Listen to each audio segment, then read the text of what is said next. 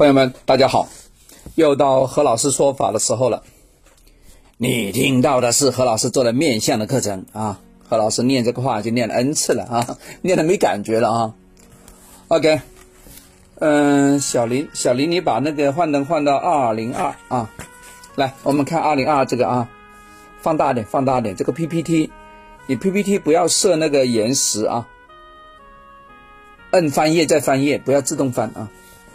来，我们看看啊，这个图颧骨啊，这个颧骨有什么特点？有啥特点？叫没特点啊！说白了就是塌下去的啊。这个在座的各位哈，这个可以拿镜子来照照你，你有没有这个状态啊？颧骨行不行啊？有没有？没颧骨扁平啊，对吧？一点都不突出啊啊！你看。我们前两节课已经讲过了，颧骨呢为权力的代表。你你扁平了，代表你 no no powerful，你没有权利，对吧？那碰到这个有什么办法？哎呀，上节课何老师说过了，要请不动明王，对吧？在办公室内一挂，对吧？在家里一挂，啊，一边一个，对吧？你就在公司有讲话的权利了，回到家里也是皇上了，对吧？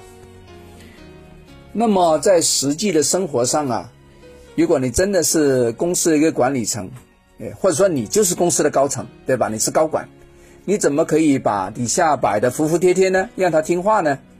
来，我告诉你，当你这个颧骨是低的，你又做公司高管的话，其实你是非常吃力的。如果让你管理三个人那就算了，如果管理几百号人的话呢，我告诉你，你是心力交瘁呀。对吧？很多一定会碰上非常非常的多不听话的，是吧？很多事情呢，你要帮他擦屁股，你要亲力亲为，因此啊，你相关的工作的成绩非常的差，你的效率非常的低。你呢，平时呢，你也做老好人，很容易被别人抢掉你的什么功劳。哎，我就跟我这个朋友讲啊，来就画上这个啊。我已经打了马赛克了，你放心。啊，我那个朋友哪怕是看到了你听我这个讲课，看到这个肯定也看不到，感觉不到是他啊。我已经打马赛克了，对吧？我就告诉他，你呢，这个地方啊，已经有了这个扁平的权，你就不要太民主了，你就发挥你那种独裁的性格，对吧？所有的事情必须要向你禀报，没必要直接找你的老板。如果刚好你的上司就是老板的话，所有越权禀报的人都要把他开掉，都要 fire 掉。啊，明白吧？我那个朋友呢，就曾经碰到这样的情形，因为很多人觉得他的手下，他的手下经理觉得他非常软弱啊，啊，每每呢想夸层去汇报给老板，啊。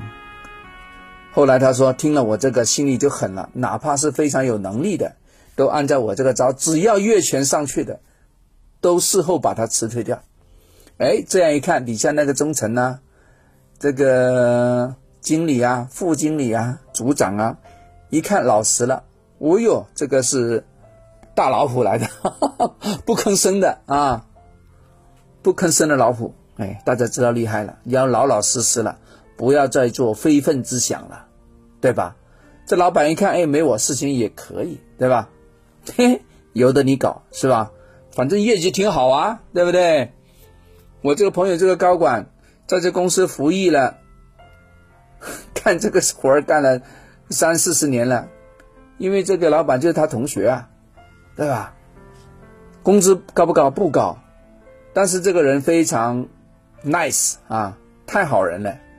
啊，所以显得有时被员工欺负啊！我说所有想唱反调的直接开掉，对吧？不管能力多强，我说不然的话，你很快被别人揪翻。他牢记这一点了啊。那，呃，那是不是每个公司都适合这一招呢？我跟大家说啊，因为呢，在那个课堂啊，我在门口，我在跟那个小林在登记处，我看了一下进来的朋友们。的那个权啊，有些朋友有这个情形的，你要注意哦。这个话就讲给你听的喽，啊。但是是不是说每个人都不允许越级向你的老板的老板汇报呢？要看情况。如果你老板呢同时管理好好多公司，根本没有空管你，啊，由你全权负责一个公司的话，你可以这样干。如果你的公司呢是老板也在参与管理的话，其实你拦不住的，啊，我看你也待不长，所以要小心啊，要看状态，好不好？好了，嗯，有些朋友说，哎，我我看到你的纸条了。那你那个公司比较特殊，你那个要看现场风水，好不好？你不要以为挂个不动明王就可以了，那个只是让你，让你这个一两年没事而已，你长久还是出问题的，啊，因为你这个颧骨太低了，都塌下去的。你以前是怎么回事啊？为什么是塌的？